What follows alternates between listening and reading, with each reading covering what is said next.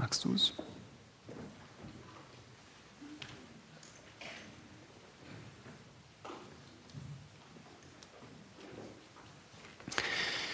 Wir sind heute Morgen unterwegs in Babel. Das war das Machtzentrum der Welt um 600 vor Christus. Hier wurde die Politik gemacht, nach der sich alle anderen zu richten hatten. Und das Wort, das in der Regierung da in Babel gesprochen wurde, das war Gesetz. Vor allen Dingen für die Völker, die militärisch sich gegen Babel eben nicht mehr wehren konnten. Und mittendrin im Zentrum dieser Macht war ein junger Migrant, von dem wir schon gehört haben. Er ist wahrscheinlich als Teenager mit vielen anderen hierher deportiert worden aus dem 1000 Kilometer entfernten Israel. Und der Jude heißt Daniel. Mit dem, wie Daniel in Babel Gott erlebt hat, werden wir uns in den kommenden Predigten beschäftigen. Sechsmal noch in diesem Jahr und im nächsten Jahr geht es dann weiter. Ist vor allen Dingen für mich jetzt spannend, weil ich gerade vor einigen Wochen über das erste Kapitel Daniel gepredigt habe. Jetzt habe ich genau das gleiche Kapitel. Jetzt kann ich mal sehen, wie viel ihr noch aus dieser Predigt wisst. Wir rechnen das Buch Daniel zu den prophetischen Büchern. Also wenn wir in der deutschen Bibel nachschlagen, dann steht dort etwas von prophetischen Büchern. Propheten waren ja Menschen, denen Gott eine ganz besondere Botschaft gegeben hat. Entweder haben sie einen derartigen geistlichen Durchblick gehabt, dass sie erkannt haben, die Situation, in der wir jetzt stehen, diese Situation hat Gott schon vor Jahren vorausgesagt und er hat uns auch bereits gesagt, was passieren wird, wenn wir unseren Weg so weitergehen, wie wir es zurzeit gerade tun. Also in diesem Sinne waren die Propheten Hervorsager. Sie haben eine Situation, von der Gott geredet hat, auf die gegenwärtige Situation angewendet und gesagt, so ist es jetzt, Gott hat es schon vorher gesagt. Das wollte natürlich in der Regel niemand hören. Sie haben es trotzdem gesagt. Deswegen waren die Propheten unbequeme Mahner, aber sie haben sich das nicht ausgesucht. Sie waren nicht jemand, der sich das selbst auf die Fahne geschrieben hat, ich muss die anderen jetzt mal ermahnen. Nein, Gott hatte sie berufen, das zu tun. So waren sie Hervorsager. Auf der anderen Seite haben Propheten über viele hundert Jahre vorausgesagt, was in der Zukunft irgendwo dort hinten passieren wird. Das heißt, sie haben über Dinge geredet, die konnten sie gar nicht wissen. Also sie waren auch Vorhersager. Und diese Vorhersagen, was kommt, werden beim Daniel einen großen Teil des Buches ausmachen. Ab Kapitel 7 geht so richtig los. Da wird er sehr deutlich sagen, was kommen wird. Diese Tatsache, dass Propheten schon mal in die Zukunft schauen und sagen, so wird Gott handeln, ist für jeden schwierig, der bibelkritisch unterwegs ist. Das geht gar nicht. Ich kann doch nicht etwas vorhersagen, was in Zukunft kommt und dann genau so eintrifft, wie der Prophet es gesagt hat. Und deswegen gibt es natürlich eine große Diskussion auch um das Buch Daniel, wenn es auf die Frage zu sprechen kommt, wann ist denn das Buch Daniel geschrieben worden? Ich lese diese ersten beiden Verse, die ihr auch hinter mir seht. Da heißt es, im dritten Jahr der Regierung Joachims, des Königs von Juda, kam Nebukadnezar, der König von Babel, nach Jerusalem und belagerte es. Und der Herr gab Joachim, dem König von Juda, in seine Hand und einen Teil der Geräte des Hauses Gottes. Und er brachte sie ins Land Shinear, in das Haus seines Gottes. Die Geräte brachte er in das Schatzhaus seines Gottes. Also Daniel beschreibt hier die Eroberung Jerusalems durch Nebukadnezar. Wenn du dabei gewesen wärst und einen Abreißkalender gehabt hättest, wie wir ihn dann im November verteilen, dann würde da oben 606, 605 vor Christus drauf gestanden haben. Und da Daniel bis zum ersten Jahr des Perserkönigs Kyros in Babel blieb, also wenn ihr die Bibel aufgeschlagen habt, dann könnt ihr das in Vers 21 nachlesen, ist er dann ungefähr über 80 Jahre alt geworden und der war bis zuletzt politisch aktiv. Also der war länger in der Politik als unser ehemaliger Finanzminister, das muss man sich mal vorstellen. Daniel kam hier eben sehr jung nach Babel und wahrscheinlich ist er so um das Jahr 539 vor Christus gestorben. Zu diesem Schluss kommen wir, wenn wir das ernst nehmen, was hier steht. Wenn ich es aber ablehne, dass Menschen schon sagen können, was in Zukunft passieren wird, dass es möglich ist, dass Gott mir das zeigt, was er tun wird, dann habe ich ein Problem. Denn Daniel redet zum Beispiel schon von dem römischen Weltreich. Aber Rom kann seine Vormachtstellung, das sind jetzt die Leute, die in die Geschichte aufgepasst haben hier, Rom kann seine Vormachtstellung gegenüber Karthago ja erst in den punischen Kriegen sichern. Und das war so ungefähr 202 vor Christus. Das kann Daniel ja unmöglich gewusst haben. Das wäre so, als wenn man heute beschreiben könnte, wie das weltpolitische Gefüge ungefähr im Jahr 2360 aussieht. Die Wahrheit ist, dass Leute schon ganz überrascht sind nach einem Wahlabend und sagen, sorry, das hätten wir gar nicht so gedacht und es ist ja nur ein Tag. Das können wir als Menschen auch nicht vorhersagen, wie das weltpolitische Gefüge 2360 ist, aber Gott kann das. Mir fiel das in meiner persönlichen stillen Zeit auf, als ich den Propheten Jesaja vor einigen Wochen gelesen habe, dass Gott immer wieder dort deutlich macht, die Tatsache, dass seine Propheten sehr konkret vorhersagen, was kommt, soll mir helfen zu glauben, dass es wirklich einen lebendigen Gott gibt. Ich denke zum Beispiel an Jesaja 44, Vers 6. Da sagt Gott: Ich habe schon vorher verkündigt, was später kommen wird, damit ihr merkt. Was merkt? Außer mir gibt es keinen Gott. Oder ich denke an Jesaja 46, 9. Da heißt es: Es gibt keinen Gott, der mir gleich ist, der ich euch am Anfang schon sage, wie es am Ende sein wird. Das können wir noch nicht mal von einem Schuljahr sagen. Ja, also so wird mein Zeugnis im Sommer sein. Aber das, was die Propheten sagen, ist sehr viel konkreter. Und Gott sagt, ich sage es euch am Anfang schon, wie es am Ende sein wird. Also Prophetie ist ein ganz starker Hinweis darauf, Gott ist wirklich da und er bestimmt auch die Geschichte. Ich kann seinem Wort vertrauen. Und damit haben, wie ich schon sagte, Bibelkritiker ein echtes Problem. Und deshalb wird immer wieder über die Datierungsfrage diskutiert. Und man möchte die Entstehung des Buches Daniel ungefähr auf das Jahr 200 vor Christus legen. Ist logisch, warum? Denn dort konnte er schon ahnen, dass Rom kommt. Hier kann er es ja noch gar nicht ahnen. Und deswegen nimmt man auch an, Daniel ist von mehreren Autoren geschrieben worden, die haben später unter seinem Namen geschrieben. Aber ich möchte meine Predigtzeit nicht damit verbringen, diese Diskussion hier breit zu treten. Also wen es interessiert, der darf nachher auf mich zukommen. Ich kann euch gutes Material darüber geben. Aber ich verstehe persönlich die Bibel als irrtumsloses Wort Gottes. Und deswegen kann ich von Herzen nachsprechen, was Paulus einmal in Apostelgeschichte 24 sagt. Er sagt, ich glaube allem, was in dem Gesetz und in den Propheten geschrieben steht. Und wenn ich davon ausgehe und Daniel lese, dann nehme ich die zwei ersten Verse ernst. Und dann sage ich, genau so, wie Daniel es hier schreibt, so war es. Und deswegen kann er auch, weil es einen lebendigen Gott gibt und weil er diesem Gott vertraut, Dinge sagen, die er überhaupt nicht wissen konnte, menschlich gesprochen. Und das stärkt meinen Glauben, weil ich sehe, Gott hat die Zukunft im Blick. Nicht nur die Zukunft der Welt, auch mein persönliches Leben. Und ich darf ihm vertrauen.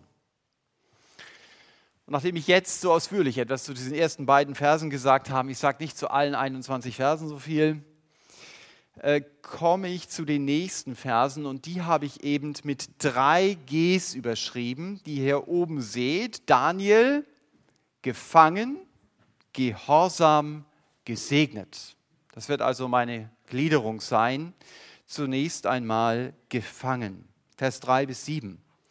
Und der König befahl dem Aschpenas, dem Obersten seiner Hofbeamten, er solle einige von den Söhnen Israel bringen, und zwar vom königlichen Geschlecht und von den Vornehmen, junge Männer, an denen keinerlei Makel sei, von schönem Aussehen und verständig in aller Weisheit, gebildet und von guter Auffassungsgabe, und die somit fähig seien, im Palast des Königs zu dienen.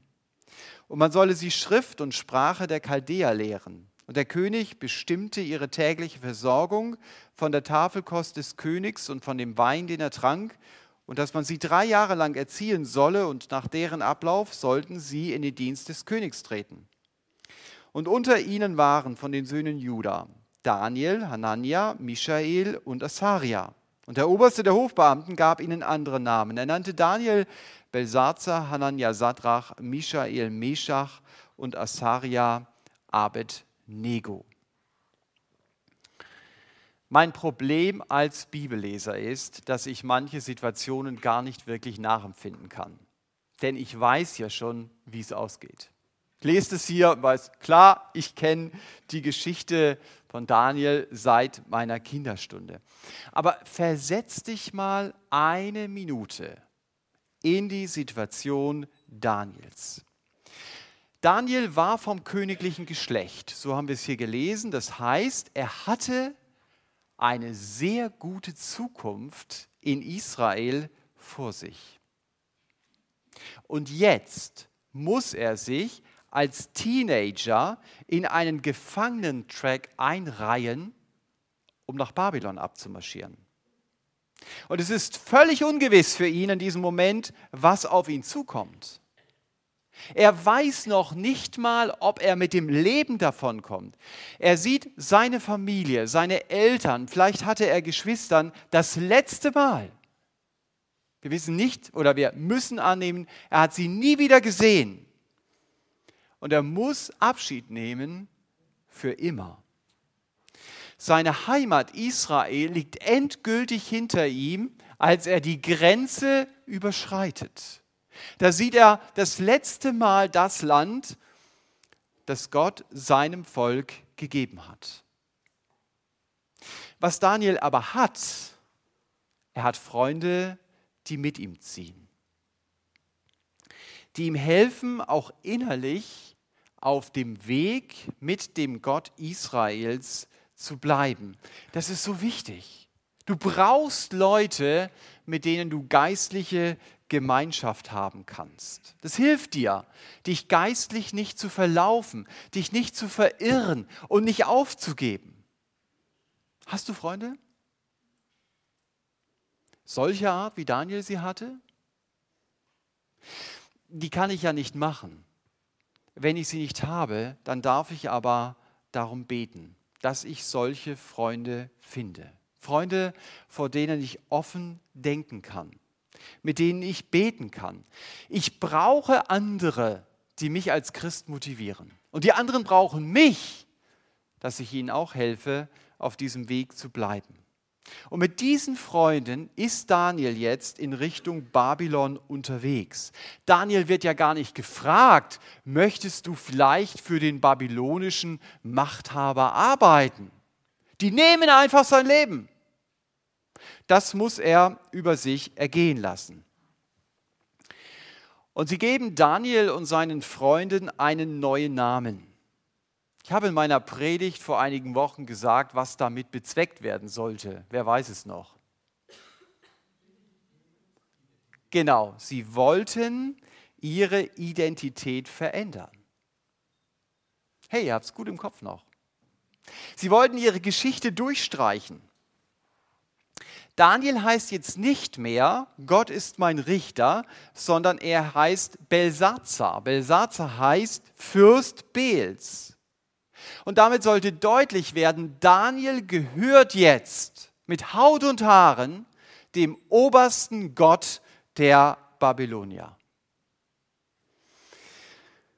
Und das hat Daniel durch seinen neuen Namen hundertmal am Tag gehört. Du bist jetzt ein Fürst Beels. Du gehörst Bel, der Gott Israels, den kannst du aus deinem Leben streichen. Wir lesen ja diesen Namen. Die Babylonier haben ja verstanden, was dieser Name bedeutet. Wenn ich das übersetze, bedeutet das, Fürst Beels, haben Sie Ihre Studienarbeit fertig? Fürst Beels, unterschreiben Sie doch bitte mal dieses Dokument. Fürst Beels, es gibt jetzt Essen. Fürst Beels, haben Sie die Geschichte unseres obersten Gottes, nachdem Sie genannt sind, auswendig gelernt? Also er hat es immer wieder gehört, es wurde ihm immer wieder eingetrichtert. Also wenn wir sein Leben anschauen, müssen wir sagen, der Daniel, der hat Krieg erlebt. Der hat Besatzung erlebt. Der hat Enteignung erlebt. Er hat Gefangenschaft erlebt und Gehirnwäsche. Daniel war nicht nur äußerlich gefangen. Seine Erlebnisse hätten für ihn auch zu einem inneren Gefängnis werden können. Ist logisch, er hätte über diese Frage nachdenken können. Sag mal, warum passiert gerade mir dieses Unrecht? Ist eine Frage, über die Menschen gerne nachdenken. Aber Daniel, und das ist besonders an ihm, trägt dieses Unrecht, das Menschen ihm angetan haben, diesen Menschen nicht nach. Daniel bleibt bei diesem Unrecht nicht stehen. Und das ist sein Geheimnis, warum er sein Leben konstruktiv gestalten kann. Und das Konstruktivste, was er tut, ist, er bleibt in der Verbindung mit dem lebendigen Gott. Und deshalb konnte das Unrecht ihn auch nicht lähmen, das ihm passiert war. Dass er stehen blieb und gar nicht mehr weiterging. Daniel hat seine Situation aus Gottes Hand angenommen, auch wenn Daniel sich sein Leben ganz sicher ganz anders vorgestellt hat. Für Daniel war es nicht so wichtig, dass seine Wünsche wahr wurden. Für ihn war es wichtig, dass er im Willen Gottes geblieben ist, auch wenn er Gottes Führung nicht verstand. Und davon können wir in seinem Leben ausgehen. Konstruktiv in Daniels Leben ist auch, er lässt sich von Gott gebrauchen in der Situation, in der er steht. Er hat nicht auf eine Situation gewartet, die er gern gehabt hätte. Dass er dann gesagt hätte, ja, ich lasse mich von Gott gebrauchen, wenn die Situation so und so ist. Es gibt auch Erlebnisse in unserer Biografie, die können wir wie Daniel nicht einfach ausradieren die prägen unser Leben. Wenn du in der Klasse immer der Loser warst, wird es dir schwer fallen, Dinge in deinem Leben zu entdecken, die du gut kannst. Und dich dann auch noch über diese Dinge zu freuen. Oder wenn du Missbrauch in verschiedenen Bereichen deines Lebens erlebt hast, dann wirst du deshalb vielleicht noch heute von Ängsten und von Komplexen bestimmt werden. Deine Biografie, deine Lebensgeschichte kann zu einem Gefängnis werden. Vielleicht auch zu einer Entschuldigung. Ich kann ja gar nicht, weil. Ich muss ja jetzt so handeln, weil es diese dunklen Erfahrungen in meinem Leben gibt. Ich möchte deine dunklen Erfahrungen nicht kleinreden. Denn es ist ja ganz offensichtlich, dass diese dunklen Wolken dir auch heute den Blick auf die Sonne der Freude nehmen. Aber auch Daniel hatte manche dunkle Erfahrung. Und diese dunklen Erfahrungen konnten sein Leben vielleicht beeinflussen aber nicht bestimmen. Das war der große Unterschied. Sie konnten sein Leben vielleicht beeinflussen, aber nicht bestimmen. Natürlich, Daniel war äußerlich im Exil, aber innerlich war er nicht im Gefängnis. Und das macht Hoffnung. Gerade wenn du mit deiner Vergangenheit und mit deinem erlebten Unrecht zu kämpfen hast. Daniel blieb nicht an seiner Vergangenheit stehen. Er sah sich selbst auch nicht nur als Opfer. Opfer können bekanntlich nichts verändern. Wenn ich mich nur als Opfer sehe, dann bleibe ich da stehen, wo ich bin. Daniel wusste, Gott kennt mein Lebensschicksal und er hat auch manche Stunde in meinem Leben gebraucht. Und er hat sie wirklich gebraucht im Leben von Daniel, um Daniel zu dem Mann zu machen, den wir im Alten Testament kennenlernen. Daniel hat Schwierigkeiten, die er erlebt hat, als Gottes Möglichkeiten gesehen, ihn zu einem Mann Gottes zu machen. Und deshalb hat Daniel da, wo er war, sich Gott zur Verfügung gestellt.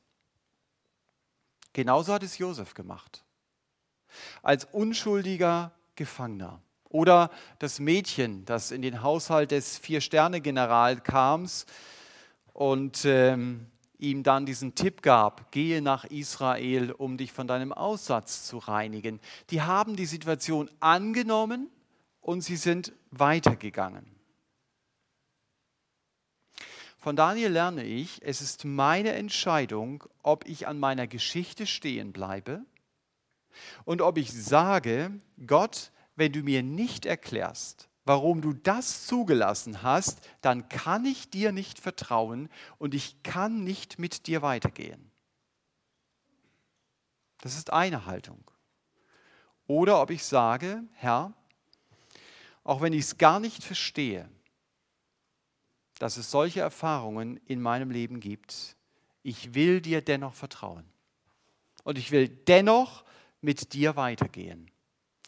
Diese Haltung, die hat der Herr Jesus vorgelebt, wenn er betet, Vater, lass diesen Kelch, also diese grausame Trennung von dir, an mir vorübergehen. Er hätte auch formulieren können, lass mich deinen Zorn nicht erleben. Der Vater konnte den Wunsch des Herrn Jesus nicht erfüllen. Und trotzdem ging der Herr Jesus mit dem Vater vertrauensvoll weiter. Damit ist er für mich ein riesiges Vorbild.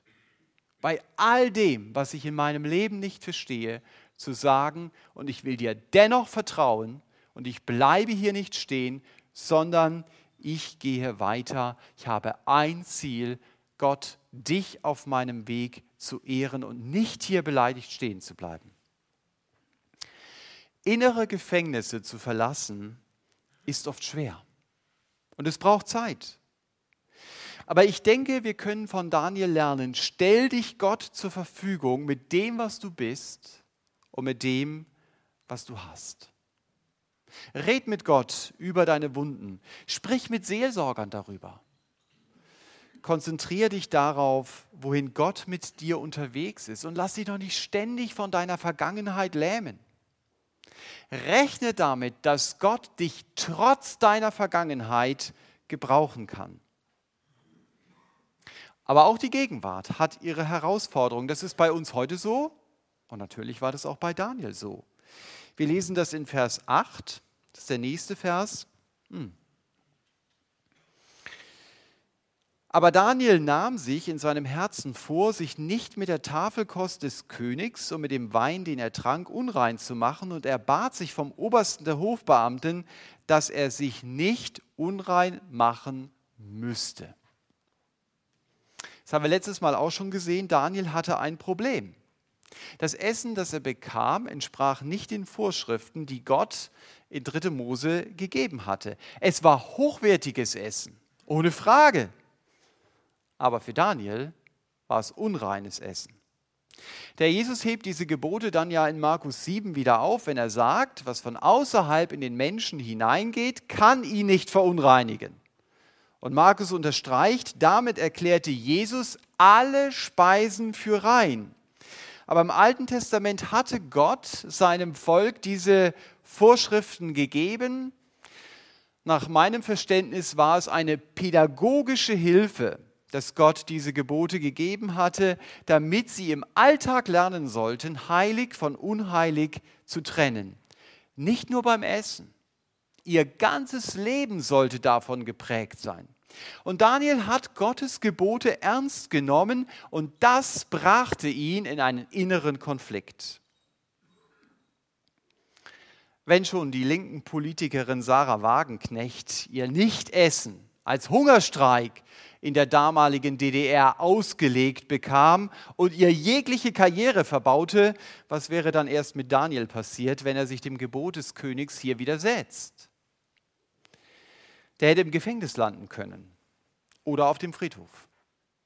Also stand hier viel auf dem Spiel. Daniel gefangen, gehorsam. Daniel hatte einen brennenden Wunsch. Er wollte buchstäblich um jeden Preis Gott gehorchen. Das nahm er sich in seinem Herzen vor, haben wir hier gelesen. Das heißt, er traf eine bewusste Entscheidung, was er wollte, und er traf auch eine sehr bewusste Entscheidung, was er nicht wollte. Auf keinen Fall.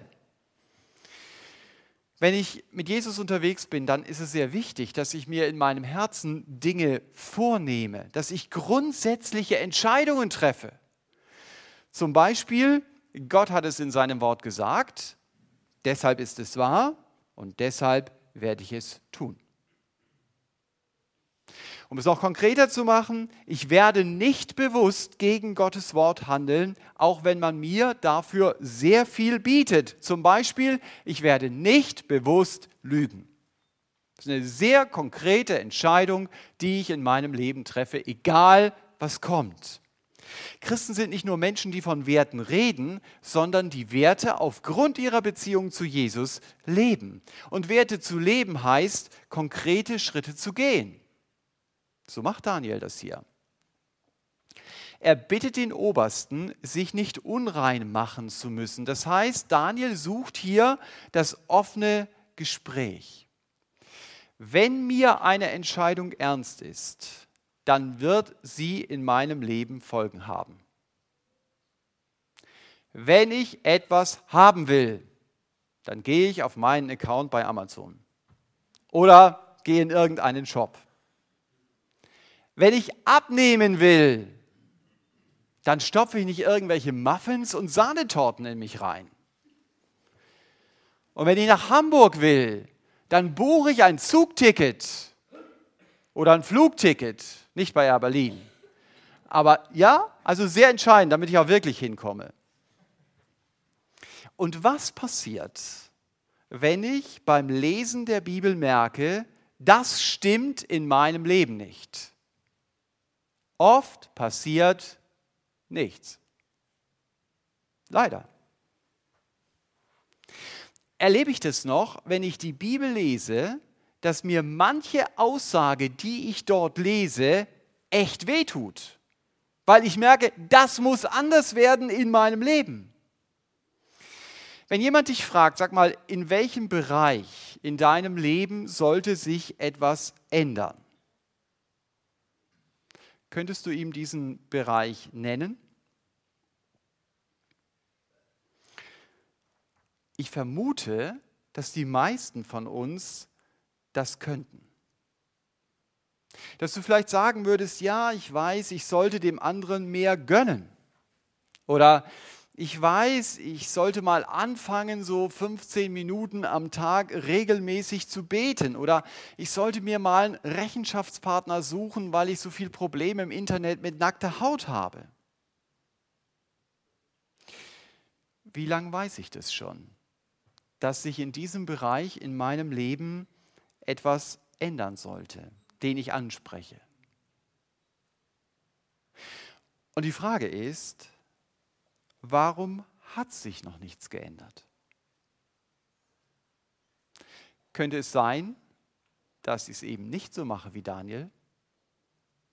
Dass ich keine konkreten Schritte gehe? Dass ich, um es mit der Überschrift zu sagen, eben nicht gehorsam werde? Wisst ihr, ich kann jeden Sonntag hier sitzen und ich kann mir ernsthaft Gedanken darüber machen, wie kann ich geistlich wachsen? Also wie gewinnt mein Vertrauen zu Gott an Tiefe und wie wird meine Liebe oder seine Liebe durch mich sichtbar? Wenn ich aber keine konkreten Schritte gehe, dann wird sich nichts ändern. Dann kann ich hier 52 Sonntage im Jahr sitzen.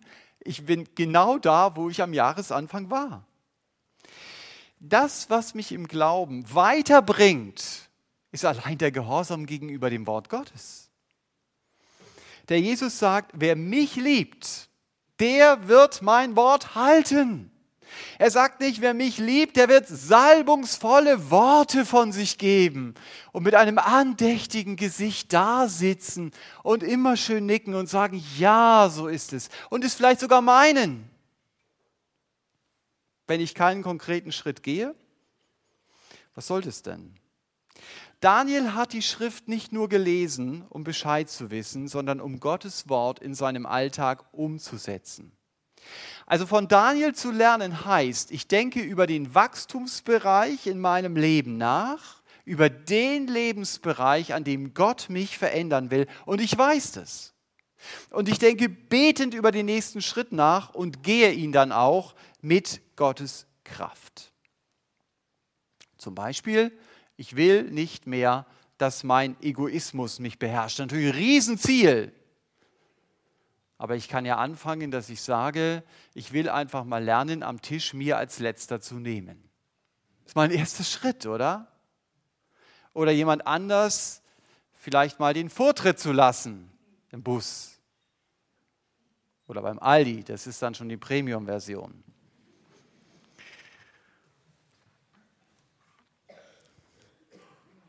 Natürlich können mir solche konkreten Schritte Nachteile bringen. Aber vielleicht erlebe ich dann noch eine viel größere Freude, weil ich merke, Mensch, Jesus in mir ist tatsächlich stärker als mein Egoismus. Ich konnte dem anderen jetzt was gönnen. Natürlich, es war nicht einfach, aber Gott hat mein Gebet erhört, dass ich es leben konnte. Super! Daniel hat eine konkrete Entscheidung getroffen und er ist Schritte gegangen. Deshalb ist er zu dem Mann Gottes geworden, wie wir ihn später im Buch Daniel kennenlernen. Und ich wünsche mir und dir ganz viel Freude daran, Gott gehorsam zu werden, indem wir klare Entscheidungen treffen und konkrete Schritte gehen. Und damit kommen wir zum letzten Abschnitt in diesem Kapitel. Das ist der längste ab Vers 9. Und da heißt es, und Gott gab Daniel Gnade und Erbarmen vor dem Obersten der Hofbeamten. Und der Oberste der Hofbeamten sagte zu Daniel, ich fürchte meinen Herrn, den König, der eure Speise und euer Getränk bestimmt hat. Denn warum sollte er sehen, dass eure Gesichter schlechter aussehen als die der jungen Männer eures Alters, so dass ihr meinen Kopf beim König verwirkt? Da sagte Daniel zu dem Aufseher, den der Oberste der Hofbeamten über Daniel Hanania, Michael und Asaria bestellt hatte? Versuch's doch zehn Tage lang mit deinen Knechten, dass man uns Gemüse zu essen und Wasser zu trinken gibt. Und dann möge unser Aussehen und das Aussehen der jungen Männer, die die Tafelkost des Königs essen, von dir geprüft werden. Und dann verfahre mit deinen Knechten, je nachdem, was du sehen wirst. Und er hörte auf sie in dieser Sache und versuchte es zehn Tage mit ihnen. Und am Ende der zehn Tage zeigte sich ihr Aussehen schöner und wohlgenährter als das aller jungen Männer, die die Tafelkost des Königs aßen. Da nahm der Aufseher ihre Tafelkost und den Wein, den sie trinken sollten, weg und gab ihnen Gemüse. Und diesen vier jungen Männern, ihnen gab Gott Kenntnis und Verständnis in jeder Schrift und Weisheit. Und Daniel verstand sich auf Visionen und Träume jeder Art. Und am Ende der Tage, nach denen der König sie zu sich bringen befohlen hatte, brachte der Oberste der Hofbeamten sie vor Nebukadnezar. Und der König redete mit ihnen, und unter ihnen allen wurde niemand gefunden, der wie Daniel, Hanania, Michael und Asaria gewesen wäre. Und sie dienten dem König. Und in jeder Angelegenheit, die der König von ihnen erfragte und die ein verständiges Urteil erforderte, fand er sie allen Wahrsagepriestern und Beschwörern, die in seinem ganzen Königreich waren, zehnfach überlegen. Und Daniel blieb bis zum ersten Jahr des Königs Kyros. Daniel, gefangen, gehorsam, gesegnet, heißen die 3G unserer Überschrift. Gott gab Daniel Gnade und Erbarmen. So haben wir das in Vers 9 gelesen. Wir könnten dazu auch sagen, Gott segnete Daniel. Das heißt, Daniel erlebt, dass Gott sich zu seinem konkreten Schritt stellt. Das wusste Daniel nicht vorher, dass Gott sich dazu in dieser Art stellen wird. Daniel will sich nicht unrein machen und deshalb sucht er das offene Gespräch mit dem obersten Protokollchef, der für die Erziehung der zukünftigen Führungselite zuständig ist. Also der hat nicht mit dem Raumpflegedienst gesprochen darüber und seinen Unmut preisgegeben. Der ist zu demjenigen gegangen, der wirklich die Entscheidung treffen konnte. Das war eine spannende Begegnung. Daniel spricht mit dem Mann, der die Entscheidung treffen konnte, dass Daniel nicht weiter vom Buffet des Königs essen musste. So muss man es ja hier sagen. Von außen ist das, was Daniel betrachtet, Dummheit. Also einmal, dass er seine Stellung und sogar sein Leben in Gefahr bringt, ist mehr als dumm, wenn ich das nur von außen sehe. Aber auch die Sache an sich. Tausende Leute wünschten sich einmal am königlichen Buffet dabei zu sein und Daniel sagt, ich will das nicht essen. Geht's noch? Konflikte, in denen wir als Christen stehen, weil wir Jesus nachfolgen, sind von außen oft nicht nachvollziehbar. Als Nichtchrist musst du manchmal denken, meine Herren, warum nutzt der diese einmalige Chance nicht? Und redet so ein wirres Zeug wie, mein Gott will das nicht. Das ist überhaupt nicht nachvollziehbar. Und oft sehen Menschen, die Jesus nachfolgen, von außen wie Verlierer aus. Mir erzählte vor kurzem jemand, ich habe zu meinem Chef gesagt, bei diesem Projekt mache ich es nicht so, wie Sie es wollen, weil es nicht rechtens ist. Die Folge war, dieser Christ hat in diesem Jahr 40 Prozent weniger verdient. Also fast die Hälfte nur bekommen von seinem ganz normalen Gehalt, weil das Wort Gottes für ihn wichtiger war als die unrechtmäßige Forderung seines Chefs. Und dann stehst du da und sagst, Segen Gottes? Na schön. Also selbst wenn ich mir die stärkste Brille aufsetze, ich kann den irgendwie nicht entdecken. Aber der Herr Jesus ermahnt uns und er sagt, denkt doch nicht so kurzfristig. Er setzt dem noch einen drauf und sagt, also wenn die Menschen böse und lügnerisch gegen dich reden, dann freu dich. Ja, warum? Denn dein Lohn wird groß sein. Wo? Im Himmel. Das ist für manche vielleicht doch noch ein bisschen weiter weg. Also der Herr Jesus sieht den Segen Gottes langfristig. Ich werde im Himmel dafür Lohn bekommen, dass Gott sich hier auf der Erde in meinem Leben und durch mein Leben groß machen konnte. Die Arbeitskollegen hatten das unmoralische Angebot des Chefs mitbekommen. Und sie haben zu dem Christen dann später gesagt, also wenn du das angenommen hättest, dann hätten wir dir deine Reden von der Bibel nicht mehr abgenommen. Das hat er später mitbekommen. Und dann hat er mir freudig, das hat er mir freudig erzählt, weil er begriff, ich stand zwar als der Dumme da, natürlich, aber Gott konnte sich durch mein Leben groß machen. Und die Freude, mit der er mir diese Geschichte erzählt hatte, war mal wieder ein Beweis für mich dafür, Freude habe ich dann, und zwar langfristige Freude, wenn ich Gottes Willen getan habe. Wenn er sich anders entschieden hätte, dann hätte er sein Gewissen mit Schuld belastet und seine Reden von Jesus hätte er vor seinen Arbeitskollegen durch sein falsches Handeln zerstört. Zurück zu Daniel. Er hat das Gespräch noch vor sich, nicht hinter sich, wie dieser Mann hier in diesem Beispiel. Ich stelle mir vor, heute müsste der Daniel sich anmelden. Und dann würde er über einen sehr langen Gang auf einem roten Teppich in ein pompöses Büro geführt werden. Klar, dass Daniels Herz vor Aufregung schneller schlägt. Trotzdem macht er den Mund auf. Und er spricht den Protokollchef ganz offen über seinen inneren Konflikt an. Er sagt ihm, warum er manche Speisen nicht essen kann. Und darum muss es ihm gleich auch um seine drei Freunde gegangen sein, denn in Vers 10 spricht der Protokollchef ja schon von mehreren jungen Leuten, also nicht nur vom Daniel alleine. Es ist faszinierend, dieses Gespräch anzuhören. Gott gibt Daniel nicht nur eine offene Tür zum Protokollchef.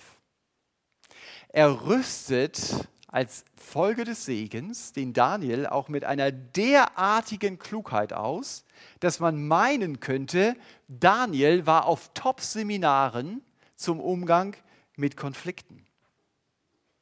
Denn dem Daniel geht es in diesem Gespräch darum, was ist das tiefer liegende Interesse des Protokollchefs? Und das ist die zentrale Frage bei Konflikten. Was ist das tiefe Interesse, das hinter einer Position oder Forderung steht, die jemand vertritt? Was bewegt ihn im Innersten seines Herzens? Und welches tiefe Ziel will er denn durch seine Forderung erreichen? Und wovor hat er Angst, wenn er dieses Ziel nicht erreicht? Das kannst du beantworten von diesem Text her. Das tiefe Ziel des Protokollchefs ist, die Eliteschüler sollen gut genährt aussehen und wahrscheinlich auch, sie sollen deswegen auch genug Energie für ihre Aufgaben haben. Und die Angst ist, durch das Gemüse sehen die jungen Leute schlechter aus, sie werden dann schwächlich, sie werden kränklich und es geht dann dem Protokollchef buchstäblich an den Kragen. Das lesen wir in Vers 10. Also wenn die Eliteschüler schlechter aussehen und auch eine schlechtere Auffassungsgabe haben, dann kann er sich im wahrsten Sinne des Wortes seinen Grabstein schon mal aussuchen. Das ist also ein tiefes Interesse, das da hinter dem Protokollchef stand. Und Daniel schlägt jetzt eine Lösung vor, in der das Interesse des Protokollchefs auf der einen Seite und der Wunsch Daniels auf der anderen Seite beide berücksichtigt sind. Und was er noch macht, er schlägt einen konkreten zeitlichen Rahmen vor. Und was er noch macht, er überlässt die letzte Entscheidung dem Protokollchef und gibt ihm damit den notwendigen Respekt, der ihm auch als Protokollchef gebührt. Also wenn du größere Konflikte zu lösen hast, dann orientiere dich daran, was Daniel hier macht. Das ist so genial, das ist wirklich nicht zu toppen. Aber vergiss nicht, hinter diesem vordergründigen Vorgang, den wir hier lesen, steht Gottes Segen. Das ist das Entscheidende. Diese Weisheit, die hat Daniel nicht aus sich selber gehabt. Und Gott segnet jetzt diese vier jungen Männer indem er ihnen, das geht ja noch weiter, dann in Vers 17, Kenntnis und Verständnis gab. Da siehst du, mit welchen Berufskollegen sie unterwegs waren. Da kannst du dir vorstellen, dass im Klassenzimmer erstmal die Kugel rausgeholt wurde, um die Zukunft zu sehen und die Tarotkarten gelegt wurden. Da waren sie unterwegs. Ganz bewusst, wir würden neutestamentlich sagen, als Christen. Aber sie waren in der Weisheit, die sie hatten, ihren esoterischen Mitkollegen haushoch überlegen. Und damit bringt Gott Daniel und seine Freunde in eine Stellung, in die er sie gebrauchen will. Aber was mir bei ihnen auffällt, sie haben sich nie an dieser Position festgehalten. Nach dem Motto, jetzt habe ich den Parteivorsitz und wehe, jemand sägt an meinem Stuhl, ich muss mich hier festhalten. Es fällt auf bei Daniel und auch bei seinen drei Freunden, dass sie sich niemals an Positionen und niemals an Dingen, die Gott gegeben hat, festgehalten haben, sondern an Gott selbst. Woran sieht man das?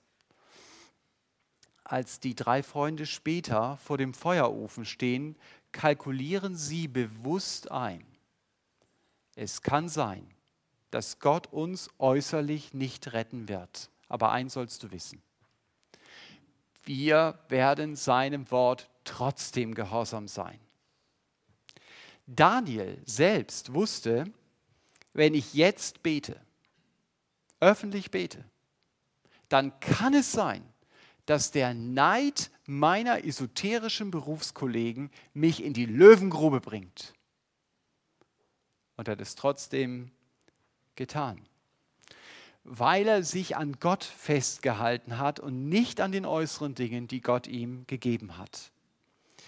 Und deswegen können wir von Daniel diese drei G lernen. Das erste war gefangen. Das war Daniel äußerlich, aber er wurde nie Gefangener seiner eigenen Biografie. Daniels Vergangenheit beeinflusste ihn, aber sie bestimmte nicht seine Zukunft. Gehorsam hat Daniel gelebt, auch wenn er dabei Kopf und Kragen riskiert hat. Gottes Wille war Daniel wichtiger als alles andere. Und Daniel traf auf diesem Weg mit Gott grundsätzliche Entscheidungen und er ging dann auch konkrete Schritte. Gesegnet, das war Daniel. Aber er hielt sich nie am Segen selbst fest. Er hielt sich an dem fest, der ihm den Segen gegeben hätte, an Gott selbst, der Daniels ganze Freude war und auch meine ganze Freude sein will. Amen. Wir machen es jetzt so,